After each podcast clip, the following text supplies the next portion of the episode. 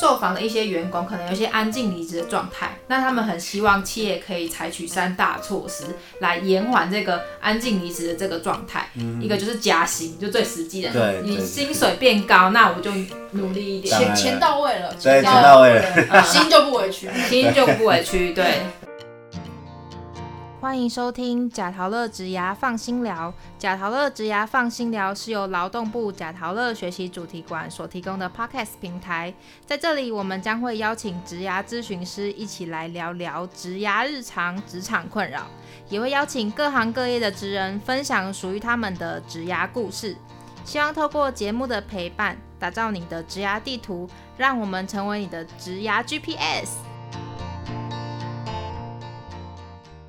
嗨，听众朋友们，大家好，我是主持人依寻，欢迎在本集一同参与分享的贾陶乐职涯咨询师 Jeff 和 Lina。耶 Hello，Hello，嗨，我是我是 Jeff，我在贾陶乐担任职涯咨询师。我是 Lina，现在在贾陶乐担任职涯咨询师。好，欢迎丽娜跟 Jeff。那我欢迎那我们今天呢，就要来分享关于安静离职跟厌世相关的主题哦。因为有时候呢，我们在工作难免会陷入这个厌世的情绪里面，加上因为疫情啊，引发很多新的工作模式，像是可能远距啊之类的，那这样就衍生出一个新兴的词汇，叫安静离职，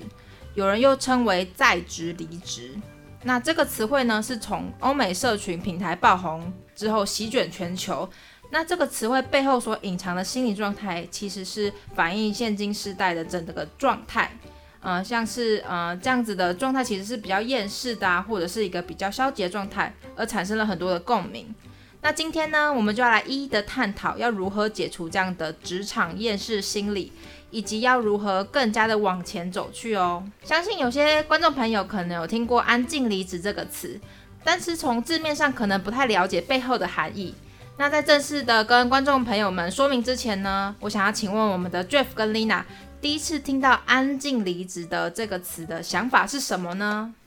我那时候听到的时候想说，哇，又是一个新的名词出来了。前阵子可能大家都比较知道，像是什么躺平族啊，嗯，比较新兴世代可能比较消极的做法的名词。我想说，哇，安静离职也是一个好像一个崭新的词汇对对对，然后代表这世代可能面对工作的时候，可能是比较消极，或者是可能比较哎不积极的一个态度的一个状态这样子。嗯，所以我觉得。看完到这个名词，也觉得哎、好像可以去多去了解，好像这个时代或是我们的下一个时代，可能会面临到什么样的心理状态。嗯，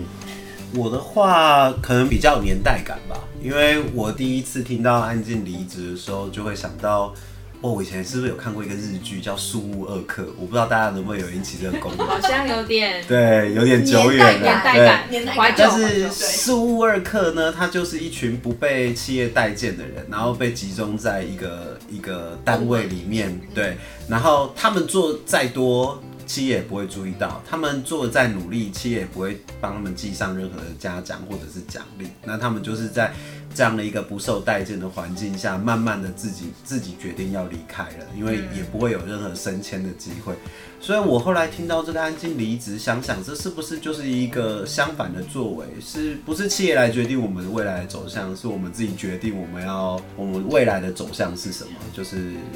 就是决定离开，但是我就这样安安静静的从这里消失，嗯，是感觉比较化被动为主动，对对，在还没有离职之前，就是默默的感觉不作为，然后就变成可能默默的离开，默默淡出这样。是没错。嗯，所以其实呢，我们从字面上就可以感觉到，安静离职其实是蛮失落，就好像自己没有像刚刚 Jeff 说的，没有什么是被看中的，没有什么是可以作为的，所以有一种失落感。所以呢，才会在这个词才会在第一眼的时候引起大家的关注跟共鸣。那在呃进一步跟大家说明安静离职的这个含义，其实就是说在工作中以最低限度完成任务。比方说，可能要做一个简报啊，要做一个发表，那一个原本以前可能都会花很多时间准备很丰富的内容啊，很丰富的一些资料的证据来解释自己的一些立场。那安静离职之后呢，可能就是觉得啊，有做好，有交出去就好了，这样。那其实是一个不积极、不反抗，那其以一个安静，然后默默的方式去采取去一个理性的抗议。嗯嗯，嗯，我我其实后来我会思考一件事情，就是安静离职跟躺平到底差别在哪里？嗯，事实上，他们似乎这两个词也是有一个比较明显的差距。对，躺平似乎是完全不做任何作为，我就是摆烂了，然后我就像一团烂泥一样瘫在那边的。但似乎安静离职还是有它的功能存在，只是它并不会有任何的。期待了，然后他也不会做任何正面积极的一个作为去显示他在这个职场上还有一些进展的空间，这样子。嗯，基本上他们可能在。呃，工作环境里面可能都是比较消极的，在应付工作任务，面对主管交办的事情，甚至是他们可能就是用一种最低标准的状态来完成。对，那安静离职的员工们，他们可能是对于工作中，他们其实也不会抱有特别大的期望，甚至是不会再投入额外的情感或是心力。嗯，对对对，有点像是从。让自己从工作中直接是抽离的，嗯，对他们也不会对于工作中有一些使命感，有一些道德感，对，同时他们可能只觉得，哎，我就是交出六十分，我把他工作交出去，哎，完成，其他不要管我，嗯，其他走开这样子，对对对，所以听起来安静离职的感觉有点像是他们也没有要在工作中获得到一些成就感，甚至是呃责任，他们大多应该只是想要。在生活中，反正是不会在工作中求得他们要的东西，通常都会是在工作以外的地方。所以，相对的工作，他们的对于他们自己来讲，就比较不会是他们所在意的、所重视的。同时，就是安安静静把自己的本分做好，这样子。这让我会有一个想法：到底是多么让你不愉快、不舒服的情境下，会又让你产生这种我失去了对这个地方的一个向心力，对这个企业或者是对这个群体的向心力？然后我失去了在这个群体中去角逐，或者是去争取那个向前向上爬升的这个这个机会，这样子，所以会有一个会有一个有时候会有这样的困惑：是这个企业到底是做不好吗？还是到底是呃满足不了员工在这边有什么样的一个一个需要了，所以会造成这样的一个安静离职的现象？也许可能是真的很多人都在探讨这个问题了。嗯嗯，对。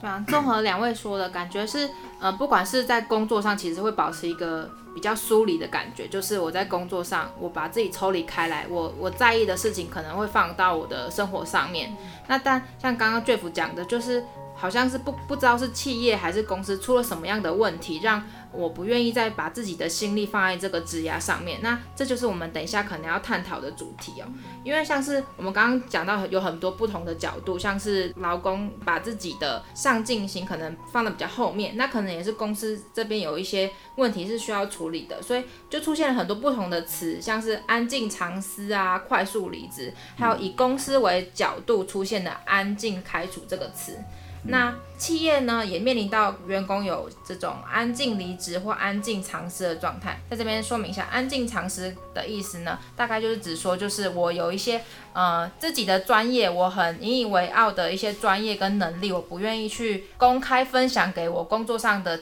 岗位上的同事啊，或者是分享给员工，而是我有所隐藏隐瞒，所以我可能就是做出最低限度的努力，而我真正厉害想要付出东西，我不会展现在工作上面。那其实呢，这样长期下来，其实也会对团队产生一些影响。不晓得，嗯，Lina 跟 Jeff 是怎么看待呃安静长思这件事情呢？哦，讲到这个安静长思，我倒是只有自己的经验。过去曾经在那个健康管理公司上班，那当然在这一类的管理公司上班，他都一定会签署一些呃保密的条款呐，或者是一些合约上都会载明，就是说你的。你所创作出来的东西，或者是设定的一些规范，它其实所有权都属于公司的。那 可能在一开始就觉得说自己很认真的，或者是很投入在这个公司的话，我觉得签这个签签这个约，我我认为是没有什么问题的，因为我是很乐于在职场上去做付出的人。但是呢，在公司可能有时候经常性的跟公司有比较多的摩擦，或者是意见表达并没有被接受之后，我就选择了安静藏思。有时候我们我们这个团队可能在健康管理上面是需要比较多的创意的，然后或者是行销的东西，因为我们必须去说服一间企业愿意接受我们所提供的方案嘛。那在这个过程里面，第一个方案是我自己想。但是我们因为签署了那个契约的关系，所以这方案等于其实就被公司所拥有了。后来慢慢的、渐渐的，我就会不想要拿出更多或更好的东西来，就想要自己留着。为什么？因为我以后可能会用得到，所以一一旦拿出来就变别人的前提之下，我就会想要拿着自己的，然后。所以在这个短短短短的一句话当中，我可以其实大家可以发现到，我在这里面其实已经产生了对公司的不信任，嗯，然后还有对团队的运作来说，我并没有那么愿意的去分享这么多我自己的新的 idea，也就是说我的热情就消失了，对，所以。我自己本身是有过这个安静藏思的经历啦，我自己呃当下的感觉是觉得说很合理，对对我来说很合理啊，因为我是在为我未来在做准备。如果说现在怎么都拿出来的话，那我以后拿以后就拿不出来这些东西了，对。就等于是说，我们现在的职涯不是只是限制在我现在这个工作之中，而是我要为我未来的其他的职涯做努力，所以可能会把一些能量啊、一些资源留到未来的职涯，所以这也反映出来说，哦，其实我们不会觉得说我现在待这个公司就是一辈子，我会一直随着人生的阶段转换我的跑道。嗯，对。那不知道丽娜对于就是安静离职对团队的影响有什么样的分享吗？哦，好。其实我那时候看到“安静离职”呃这个名词以后，也上了很多可能专栏啊，或是文章稍微去看一下，那也发现到，哎，其实蛮多企业现在已经在重视这一块的。对，那可能呃分别企业端跟员工端都有他们自己对于安静离职的一些看法或是观察这样子。那我这边觉得，因为刚刚我们提到安静尝试嘛，那我觉得安静尝试有点像是安静离职的衍生的名词。嗯，对。那但我先谈一下安静离职，我觉得可能。员工会比较产生这样子的状态，可能像是哎薪资不到位啊，或者是对于公司或者是对主管的价值观是不认同的，决策是不认同的，甚至是还有可能不想要牺牲自己的身心健康、自己的生活品质。对呀，对，可能也没有办法了解现在担任的工作里面的价值或是意义，所以他们获得到成就感就会很低。那这些可能都是会造成安静离职，蛮关键或是。蛮主要的一些原因，那我觉得，因为毕竟员工有些还是会需要经济的来源，所以他可能在有这些原因的状况下，慢慢的、慢慢的就会淡出在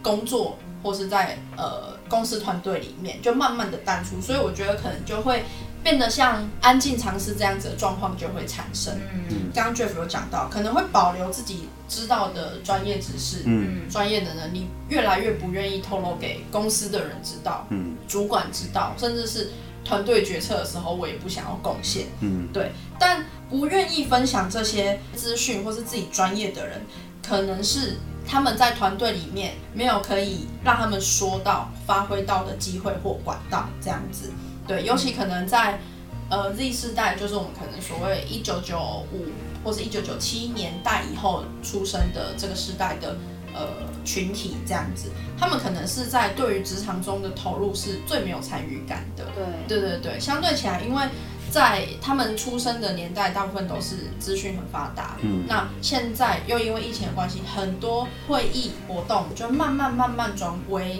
可能线上，或者是居家办公。嗯。那他们其实已经跟同事跟已经本来就没有连接了。对，就是在人际支持上面，在人际网络上面已经够薄弱了。那加上如果有一些哎。让他们想要安静离职的原因，他们会越来越不想贡献在这个这个公司在这个职位上面。对，所以我也觉得，呃，其实基本上，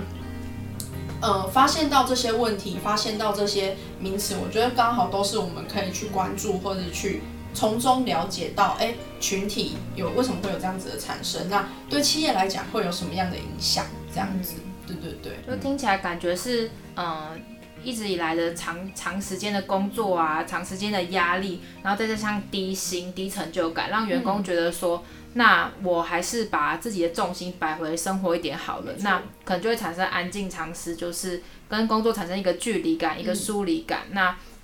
本来可能疫情上面就会让很多的人际互动变得比较疏离，所以变成是说，那我现在可能对公司啊、对同事的认同感也变得没有很高，所以嗯，我也不。知道为什么要奉献这么多在团队之上，反而造成团队可能没有办法有一个这么好的向心力去，呃，让大家的产能可以更好这样子。没错。嗯，不过我倒是有一个想法，因为如果从另外一个角度切入的话，我觉得安静离职到底真正对团队产生了什么样严重的影响，似乎是没有。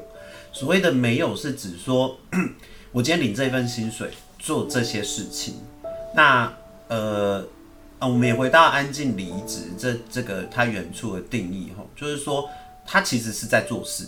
他只是没有做超过他这个薪资给付他以外的事情，也就是说他可能不加班，对。对，那他可能还是会按时的把交代的任务完成，但他不会投入更多的热情跟心力，所以到底会对团队造成什么样影响，我其实很难去评估啦，对，那。他就又没有扯后腿嘛，那他他也是把任也是把事情都做完，但他就不愿意再付出更多了，所以也许也许可能对对团队来说，像刚刚主持人也提到，也许就是在那个关系上，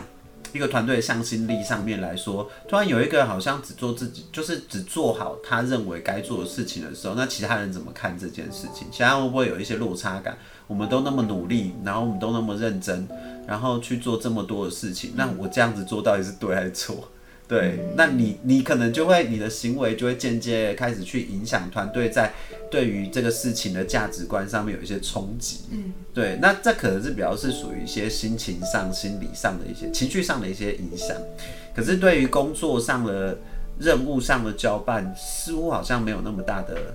那么大的冲击啊，因为他还是真的把事情都做完了，对啊。嗯，可能以前我们就是可能我的什么阿公辈或爸爸辈的年代是台湾前烟角目，就是我在公司上的作为，可能真的可以让公司赚超级多的钱，就是影响真的很大。但是但我们现在这个就是像丽娜刚刚说的历世代，可能我的一点点作为好像没有办法就是搅乱一池春水，好像也没有什么改变。那好像我就。嗯，不愿意多做。那我这其实这边有个统计数据，就是说一零四有个调查是说，其实企业之中有三十几趴的员工正在安静离职，就觉得工作做完就好，而不是做好。嗯。那其实最大的原因啊，前面几名就是像刚刚丽娜说的，无法获得最好的薪资报酬，跟还有呃跟主管啊，还有呃公司的价值观跟目标。是不符合、不认同的，以及第三名就是说不想要牺牲生活健康跟呃生活品质，只想要求得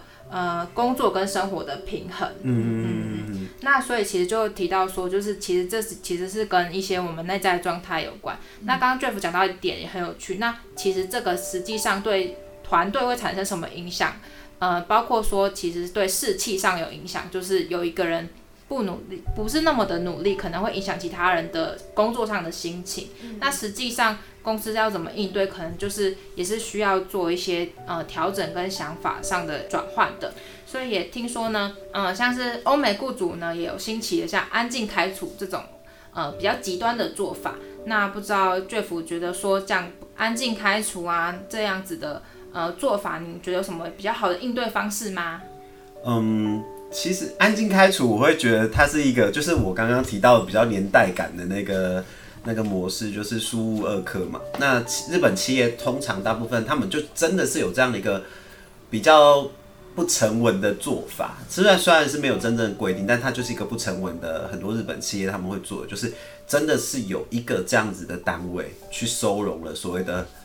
呃，他们讲热乐色乐色人，然后乐色单位这样子。那他们本来就没有为这个企这个单位设定任何的目标跟方向，你要怎么做随便，然后我也不用给你升迁机会，然后就是你自然而然就从这个企业当中就这样慢慢的消失。嗯，不过我刚刚也提到了那个安静离职这件事情，我其实前几天呢，哈，有看了一个 YouTube 的 Shorts，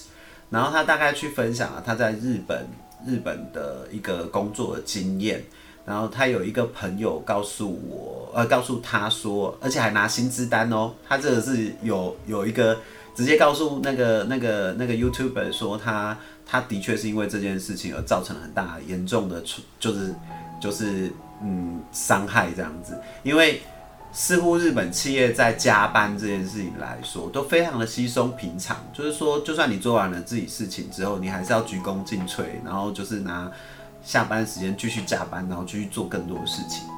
然后呢，他那个 YouTube 的朋友呢，他就是告诉那位那个 YouTuber 说，他从某一天开始，他就决定要他要的生活与工作上的平衡，嗯，所以他选择不加班。嗯，然后就是上班就把所有事情都做完，也不会装忙，然后就是时间一到点就打卡下班，直到某一天，大概半个月到一个月之间呢，他的主管就找他谈谈心谈心也谈心，谈心理的心，然后也谈薪水的心，告诉他说，因为他的不加班造成了公司的损害，所以呢，他这一次的奖金全部扣除。那落差的确是非常大，因为薪资单有直接秀在画面上面，的确是非常大。于是乎，那个那个 YouTube 的朋友呢，就决定要从这里离职了，因为他一次扣的薪水的确是伤害到根本了，对，而且那个还是奖金而已。所以，到底企业对于员工，有时候我们就会在想说，他决定要在上班时间把事情都做好做满，然后。不要加班，影响自己下班时间。可是雇主会怎么，或者是企业主主管会怎么去看待这件事情？这件事情难道就会被解释成安静离职吗？嗯，对啊。或者是，或者是你有没有，就是企业主他们会有有没有会想要去思考，或者是去了解这到底是什么原因？那二来也是，我们也可以看到另外一个价值体系，就是说他们认为加班已经叫做正常正常的了。然后叫稀松平常，你就是应该要做这件事情。等于说，你正值虽然时间上的规定，你就是在时间规定结束后的工作时段，就是已经回到私人时段中，你还是要贡献一部分给公司这样子。对，所以在这个，我觉得就是一个企业跟员工当中，他们在价值的体系上有一个非常非常大的互相的冲突。嗯，所以以至于。我们今天去解读安静离职或安静开除，我们还是要回到一个原来的核心，到底什么才是工作，然后什么才叫做合理的工作，然后什么才叫做是我的付出其实并没有减少我对这个工作的热情，或者是对这个工作的付出，那我只是不想加班而已。对，Jeff 讲这一点还蛮有趣的，就是说。啊，这个好像是价值观的冲突，就是可能企业觉得说你一定要就是，呃，比方说可能讲一个比较正常的状况下，就是你要把工作完成，然后你要奉献你自己的心力，然后把工作做到一个比较好的状态。但是，呃，像刚刚 Jeff 说，可能日本的情况是说你一定要加班才能是把工作做好。嗯，感觉是每个企业对于呃员工有没有把事情做好的定义不同。那像是。呃，有些员工可能觉得说，我把事情做完就已经是符合这个职务的期待了，那可能可能就会造成一些呃落差，是说有些企业可能觉得说你这样子只是做完了，呃，好像不够这样子，好像是一个价值观的落差，就是我们要怎么样调这个落差，感觉是好像是需要蛮多沟通的，不知道丽娜怎么看？对，然后我刚刚也有想到一点，呃，延续刚刚 Jeff 跟主持人讲的。就是基本上，呃，雇主跟呃雇主跟员工之间会有这个价值观的落差。我觉得某部分也来自于时代的演进。对，现在已经开始步入社会的，就像我们刚刚说的 Z 时代的员工，他们会越越来越在意他们自己的生活品质，越来越在意他们自己想要完成的事情。但那不是工作，想要完成的事可能不一定是工作，可能是在生活中的其他事。甚至是他们可能现在很多 Z 世代的人，甚至是可能我们说的八呃八年级生、九年级生，他们可能都有他们自己想要做的副业，对斜杠自己做的品牌等等。对，那在他们需要有一份正职收入的情况，他们也要兼顾着做副业，或是他们自己额外自己想要做的事情的时候，那他们当然就是要妥善的运用这两个时间。正职的时候，就当然是赶快努力的把事情完成。但时间点到了，我也 我也下班了，我应该就可以去完成我自己要做的事情了吧？他，我觉得在呃，也一定是有某些呃，这个世代就是 Z 世代的，或是八年八九年级生，他们的思维应该还是也是是这样子的，就是嗯，我时间下班到了，我事情也做完了，为什么不能走？嗯。对对啊，就是你时间上就是八点到五点啊，五点到了，我为什么不能对我为什么不能走？我也把事情做完了。但可能在某些雇主的眼里，会就会觉得，哎、啊，人家都加班到六点，啊，为什么你不加班到六点？对啊，啊，为什么人家你你教出来的东西，可能在雇主眼里看起来只有六十分，那他还是会要求你做到八十分、嗯九十分。嗯，对。那我觉得一来一往的过程中，一定会让这个时代或是开始感觉到压力的员工们，就会开始有一种安静离职。好，那我不说，我不做，那就这样吧，我就做到这样子就好了。嗯，对。没错，对，那开始可能也像刚刚 Jeff 讲的，可能就会把心力慢慢慢慢转换成，呃，我到下一份工作，嗯我再贡献，我对再有所贡献就好了。对啊，对我在这份工作，反正老板已经这样子的态度对我了，那就那就这样子吧。对，或是我就把心力投注在我自己想要做的事情好了。嗯现在我这份正式工作，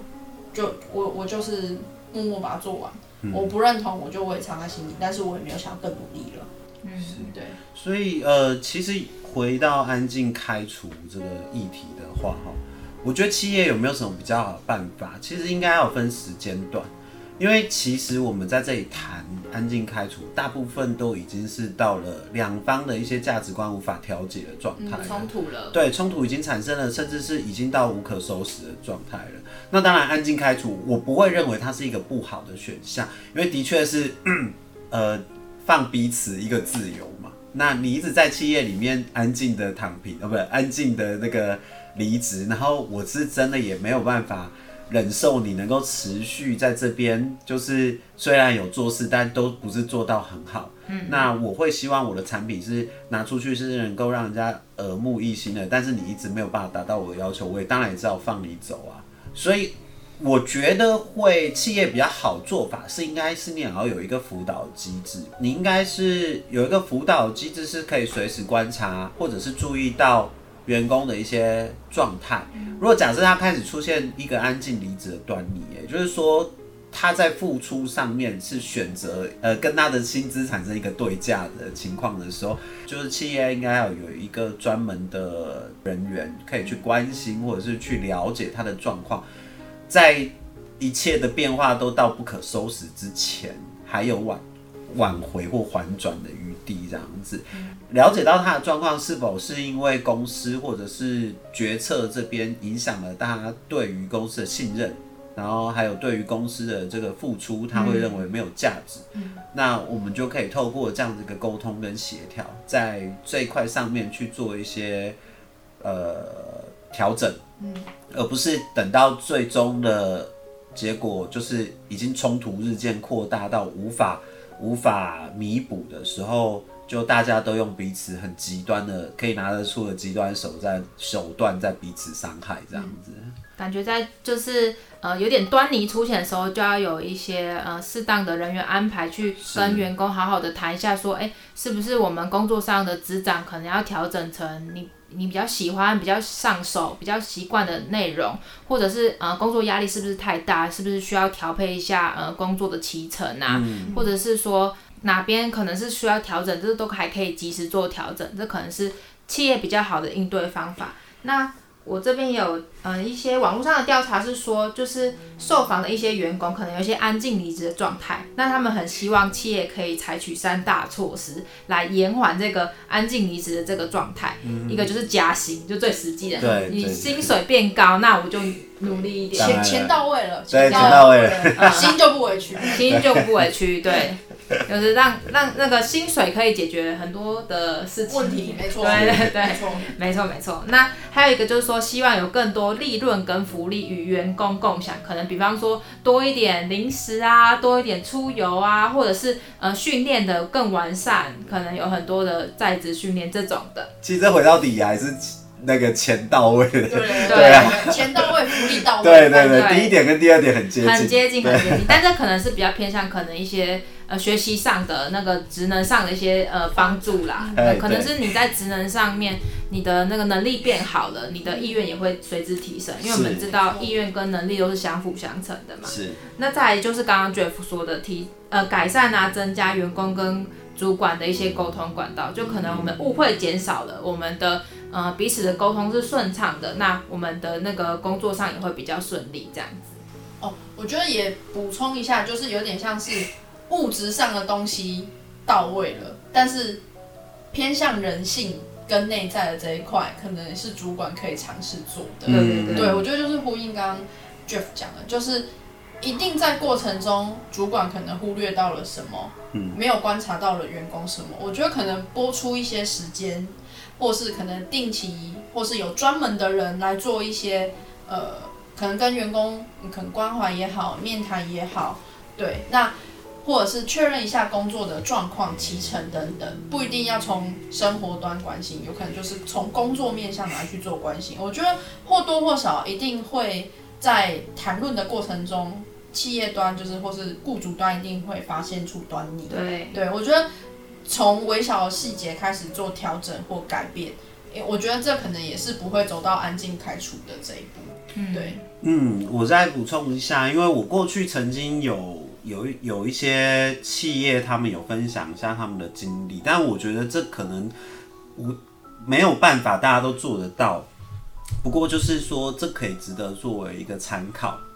他们有一个所谓的辅导员机制，也就是说，一个新进员工他一定会有一个人专门负责带他，然后带他不是只有在熟悉工作的职场上，还有工作上的一些程序跟流程，而是说他连他的生活还有他的起居，他可能都会有一些了解，协助对，会有一些协助。当然，有些比如说像外地的过来的啊、他对这个地区不熟悉，那你的辅导员，也就是基本上也就是比较资深的同事，他们在了解这个情况的时候，也许可以提供一些方案给你，或者是公司有没有什么样的资源针对，比如说呃交通的一些补助啊，找好吃的啊，对啊。租屋的补助对啊。这些东西，然后可以让一个员工快速的熟悉这个单位。嗯。这个是一开始嘛，那当然在生活上或者是工作上持续进行的时候，辅导员也可以及时的知道你现在的有一些呃状况，然后有一些谈心的机会，了解到说哦，你有一些想法出来的时候，是不是公司有一些呃，你他就会做一个呈报，然后往那个再往他上一级的可能主管的部分来做一个回报。那但是主管一接收到这个第一时间讯息的时候，他同时间会启动这样的一个辅导的一个协调的机制，所以感觉起来很正式，然后感觉起来有时候是就是可能一件很小的事情，可是却搞得很庞大复杂。但是我觉得这个东西是很必要的，因为就是防范于未然嘛。对，你看有一些人一开始产生了一些想法的时候，也许他对公司的不信任，或者是对这个企企企业的一个不愉快的感受，会迅速的扩大。你不知道什么时候它会演变成一个大灾难。对，就直接发酵出来。对啊，所以我觉得这个企业它是有办法做到这个辅导员机制的情况之下，那其他的是也许可以做一些变化，它没有办法一个带一个，那是不是可以其实呃大家一起带一个，嗯，一对带多或是对多带一，多带一这种不同的模式这样子，嘿啊，我觉得，嗯、这让我想到一个，我们都知道马克思有提出异化嘛，所以其实就是，呃，好像我们的工作跟我们的身为人这个价值是分离，就是说，啊、好像我工作成品跟我喜欢什么啊，然后我我的兴趣跟我，呃，身为比方说我是医学，好像没有什么关系，所以，所以呢，刚刚 Jeff 跟 Lina 都有提到，就是关心这个人的状态，然后他可能在意什么，他需要什么，其实会把呃我们从工作上就是好像针对事情啊，然后要要要要做出成品，而转变成我们对呃人的关心，然后把工作跟人这个连接起来，可能减少这个异化给人的一种疏离啊，然后跟无法控制的那种失控的感觉。那所以呢，就是有人是会认为说，比方说安静离职，好像是一时的解脱，就是像像我们刚刚说的一种疏离啊，一种不作为。但其实这种不作为会对我们的职涯产生一些呃一些问题，未来上可能也会有一些影响。不知道大家有些什么看法？要去评论这个安静离职到底是对职涯产生好的影响，还是不好的影响，或者是有没有什么新的一些东西在你的职涯生涯上出现？我我觉得还是纯粹看这个人的目的，耶。对，因为如果说这个人目的他纯粹是想要离开这个公司，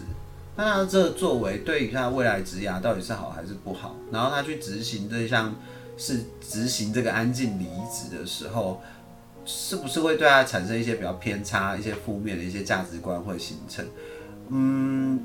坦白说，这很难去评估啦。我自己本身就有安静离职过啊，然后最后演变成抗争，然后再来就是离顺利的离职了之后，但是我并没有对我的下一个工作造成了一些比较不好的。不好的影响啦，对啊，当然是就我个人而言，就是我知道其实我是在应对跟那一间公司的关系。那我自己本身有我自己的价值观，然后我跟这个人或者是跟这个公司产生一些不好的、不愉快的一些价值上的冲突之后，那我选择离去。其实这听起来也很正常啦。对，对，就感觉是说，其实我在工作上面可能没有那么有热情，然后做到最低限度，其实也只是仅限于我工作上的状况，对啊，不一定会影响到我的呃生活跟我身为人我这个人的状况，所以其实可能是可以做出一个区隔。这也是 Jeff 给我们一个很棒的提醒，就是说工作上的我跟可能生活上跟人生上的我可能是呃有不一样的。是分开的。对对对对，那其实我也有想到，因为呃，虽然说安静离职这件事有提到离职，但其实在根本上他还是有在牢牢的，对他还是做着嗯没错这份工作的。没错，对，那说会对职涯产生好的影响或不好的影响，其实我觉得也是端看自己怎么面对现在工作这一件事。嗯，我可能也只是对这一个组织、对某件事、某个人是不认同的，或价值观只是不认同，或是一些决策，我我比较我比较不能接受的，对我只是这不是我的价值观。但真的在专业能力上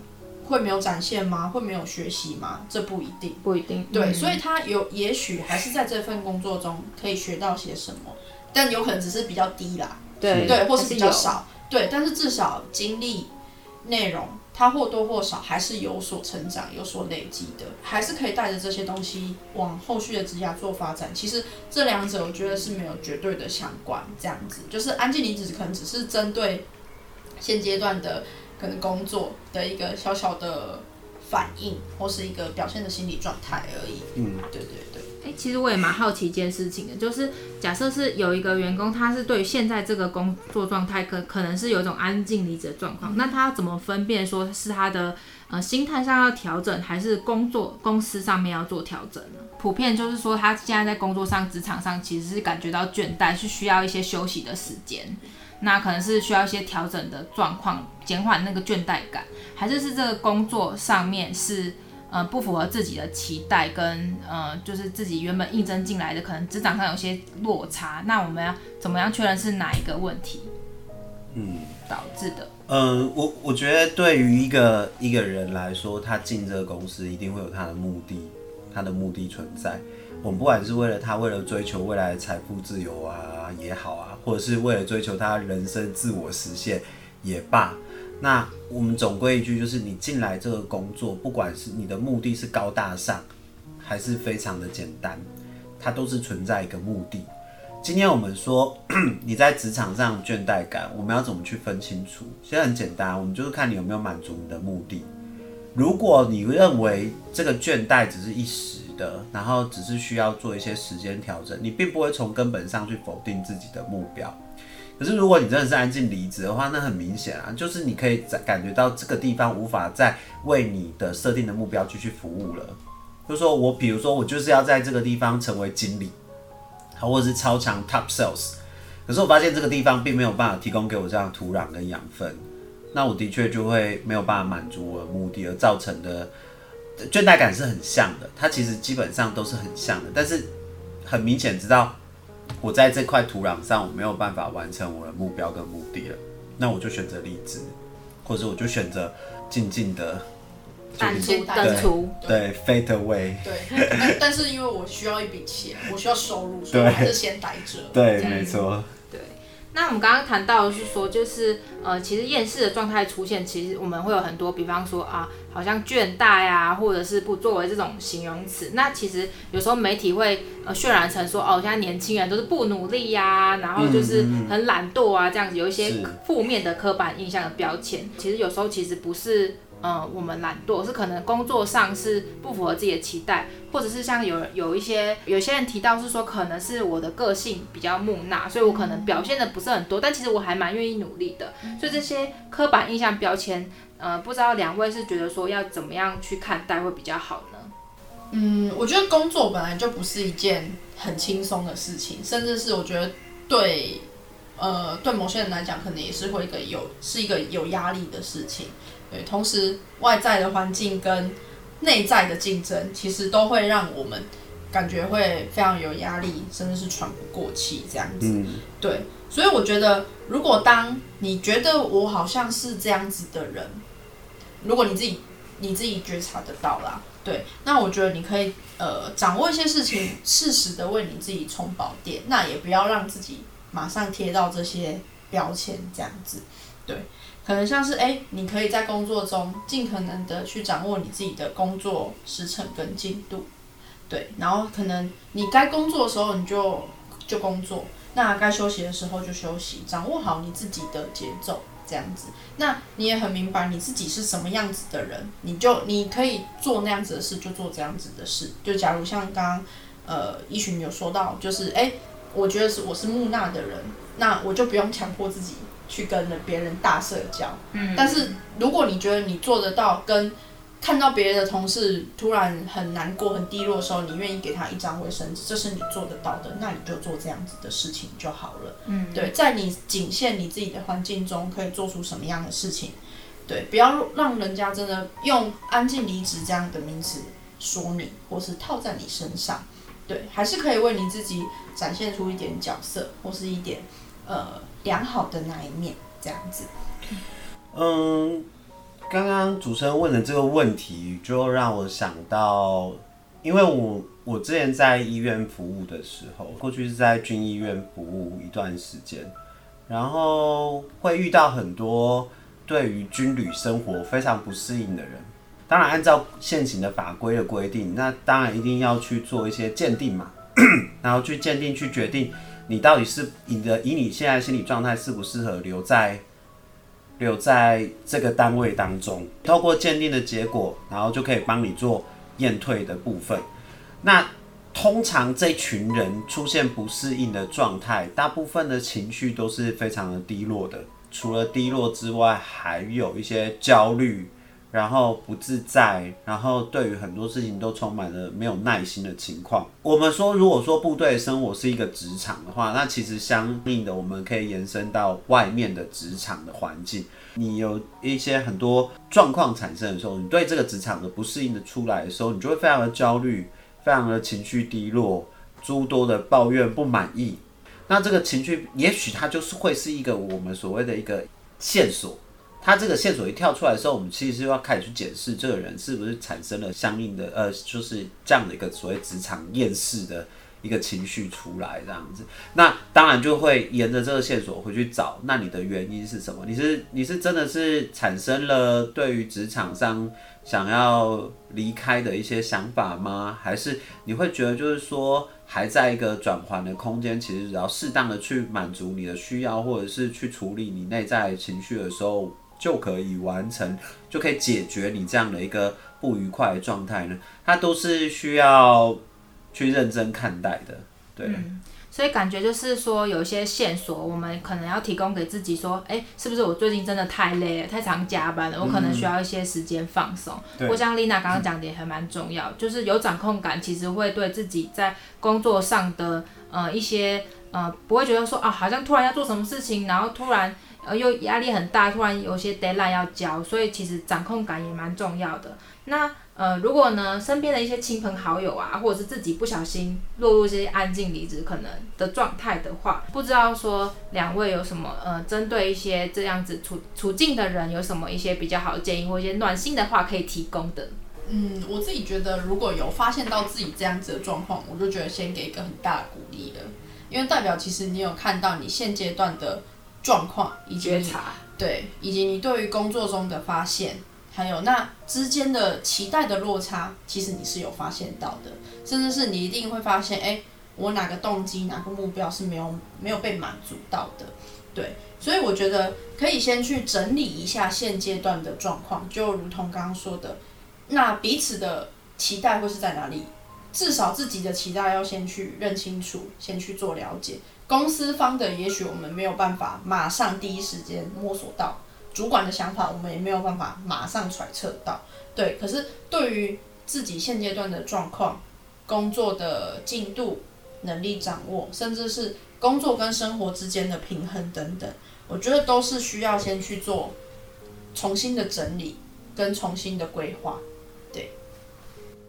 好，那所以感觉就是，嗯，放慢步调，然后想想自己在工作上的需求是什么，我想要达到的目标是什么，是想要把呃薪水好好的赚到养活自己。还是说我希望可以在这份工作中有什么样的技能可以充实，或者是我想要拓展我的人脉，在下一份工作上有更好的进展，或者是在创业事之上可以有更好的路可以走。那其实这些都是我们现阶段工作，即便可能不是最符合我们呃所有的需求，但一定有某一个部分是我们可以去努力争取的。那还有一个放松啊，还有一些心情的压力调试，也可以帮助我们可以呃。燃烧的更久，而不是好像一时的烟火这样子。对对对，你的续航力可以更好。对对对对对，那呃，不管是从哪一条道路走走过来的大家，其实我们一路上都很不容易。那也希望大家都可以有意识的去做觉察，然后允许自己 慢慢的走。嗯，该休息的时候就休息，然后该全力冲刺的时候就冲刺。嗯，那最后呢，我想要请我们的 Lina 跟 Jeff 提供给我们观众朋友一个新年的新祝福跟展望。那先请 Jeff 好了。这样通常啊，我不太不太给这样的一个祝呃那个那个祝福，因为我想我觉得这个其实大家在各自的一个生活当中啊，哈，你你你你对于你的生活有一些新的期待，就是每个人的一些价值体系都不太一样。可是我希望能够在大家就是在新的一年当中啊。要学会一个方式，其实我不是给祝福，而是说我希望提供给大家一个思考的路径。嗯，也就是说，在看一件事情的时候，我们通常会保持着单一的价值体系，然后切入去看一件事情，或是去分析一件事情，那个很单调，而且你会落入一个很很很危呃一个陷阱当中，因为你只有在自己的价值观体系所的所抱持的眼界，然后切入这件事情去观看。然后你会不知道其他人在想什么，甚至你会呃，就是像瞎子摸象嘛，你只会从你的角观点去看这事情，但它并不是全面的。所以 我的我其实是希望能够建议大家，在未来如果有机会遇到一个相有一些冲击或者是有一些冲突的事件的时候，你可以尝试着从另外一个跟你相反的意见的这个角度切进去看。你可以假设自己是跟你持相反意见的人，他们在看这件事情的时候，他们是什么样的看法？站在他们的角度去思考一下，然后呃理解一下他们目的跟动机是什么。那你再从中去调和你跟其他人的一些价值观啊，然后还有一些想法啊，那你会其实会过得好过很多，因为你会知道其实并不是以自己的价值观才是。主要的评价的标准嘛，然后你也不会产生这么大的失落情绪，或者是不安焦躁的情绪，然后甚至延伸更多，就是哦，突然就下定决心要安静离职了。对，所以建议大家，就是未来在你的生活当中，如果一旦发生了一些状况的时候，其实建议各位是可以从其他的角度切进去，然后看事情这样子，你会得到有一些新的不一样的看见。好，那感觉其实 Jeff 给我们一个很棒的提醒，是说，其实我们如果有一个安静离职的状况，就是说，如果我不想要呃太过于努力，或者是想要就是呃默默的离职这样子的情况出现的时候呢，可以给自己一个机会，比方说呃去询问同同事啊是怎么样看待这个工作的，那呃针对呃这件事情，我们可以有更多的讨论的机会，可能也会给自己更多的新的角度去看待自己的工作跟职涯。那其实呢，这样子的话也会给我们一个缓冲，然后好像不是那么快的下决定这样子。那不知道 Lina 有什么新年的新祝福跟一些建议可以给我们的听众朋友吗？好，呃，我觉得呃新的一年开始，我们可能就会面对一些新的挑战。对，那我想要鼓励听众朋友们，就是在面对新挑战的时候，不要担心，不要害怕。对，每一个挑战，每一个瓶颈，都会是成为你能力累积的一个很好的契机。对，那每个人都具有韧性。对，那请你们都可以相信自己是有具备一定的勇气跟力量，可以去迎接生命中、生涯里面的任何变动性跟可能性。那也不忘提醒大家，当你觉得很累的时候，你还是可以适时的休息，泡杯茶，呃，可能找人聊聊天，吃个下午茶，对，适时的放松，休息完了再继续迎接下一个挑战，或者是下一个你想要走到的目标，对。恭祝大家兔年行大运啊！Happy together 啊！好，对对对，对啊，感觉就是还有有些事情蛮重要的，就是说没有什么事情不是一杯奶茶可以解决啊，不是不是，那你就可以点一杯奶茶，再加一杯红茶，可能加点珍珠之类的，对对对，混珠混珠双份。休息是很重要，所以有一句话是说，我们需要的是休息，而不是放弃。没错，嗯。好，那很谢谢 Lina 跟 Jeff 的分享，希望听众朋友都可以和自己的和解，然后跟自己站在一起。没错，没错。好，那希望本集的节目内容呢，能带给我们的听众朋友许多的收获。那如果听众朋友们呢有其他想要问的议题，欢迎在 Podcast 中留言，或到我们假桃乐的 FB 粉丝团或者是 IG 私讯小编哦。那也请两位咨询师跟我们的听众朋友说声拜拜，拜拜，拜拜。下一集将在二月一号播出。独自一个人的时候，大家都喜欢做点什么呢？那些平常到不能再平常的日子当中的每一个喜欢，都堆叠出你的方向。